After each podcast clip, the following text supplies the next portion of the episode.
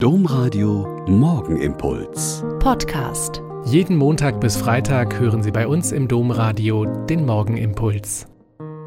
Herzlich willkommen zum Morgenimpuls mit Ihnen am Radio und mit mir, Schwester Katharina, Franziskanerin in Olpe. Es ist gut, dass wir hier zusammen beten. Haben Sie schon mal von einer Gewitterhexe gehört oder von einer Donnerschwester?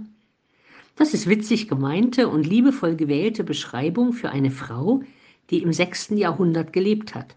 Wir wüssten wahrscheinlich nicht so viel von ihr, wenn nicht ihr berühmter Bruder einiges von dem notiert hat, was er mit seiner Schwester erlebt hat. Es ist die Geschichte von diesen zwei Geschwistern, die mir schon lange richtig gut gefällt.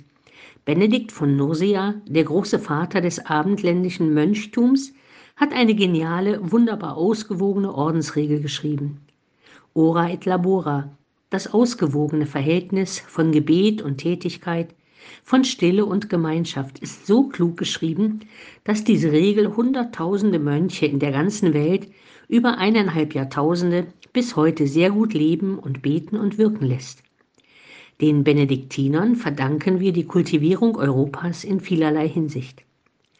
Eine Regel in dieser Ordnung besagt, dass es nur unter außergewöhnlichen Umständen erlaubt ist, außerhalb des Klosters zu übernachten Immer am Abend sollen alle Brüder zurück sein. Und dann gibt es seine Schwester Scholastica, die wahrscheinlich durch das Vorbild des Bruders Nonne geworden ist und in ihrem Kloster in der Nähe lebt.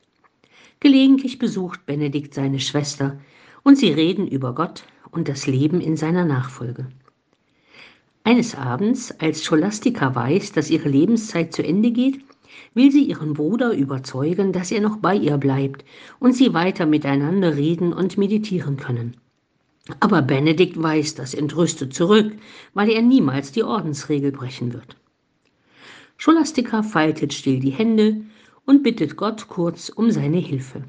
Ein mordsmäßiges Gewitter bricht herauf und niemand kann auch nur einen Fuß vor die Tür setzen. Was hast du gemacht? klagt Benedikt zunächst, weil er schon ahnt, dass seine Schwester das erbeten hat. Aber er muss bleiben, und sie reden die ganze Nacht, und sie spüren beide, dass Gott ganz nah ist und sie durch ihr Leben trägt. Ein paar Tage später stirbt Scholastica, und Benedikt sieht ihre Seele zu Gott gehen. Sie konnte bei Gott viel erreichen, weil sie die größere Liebe hatte. Regeln einhalten ist gut und notwendig, damit das Gemeinwohl lebendig und funktionstüchtig bleibt. Aber wichtiger ist immer die Liebe.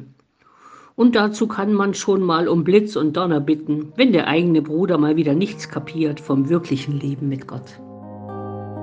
Der Morgenimpuls mit Schwester Katharina, Franziskanerin aus Olpe, jeden Montag bis Freitag um kurz nach sechs im Domradio. Weitere Infos auch zu anderen Podcasts auf domradio.de.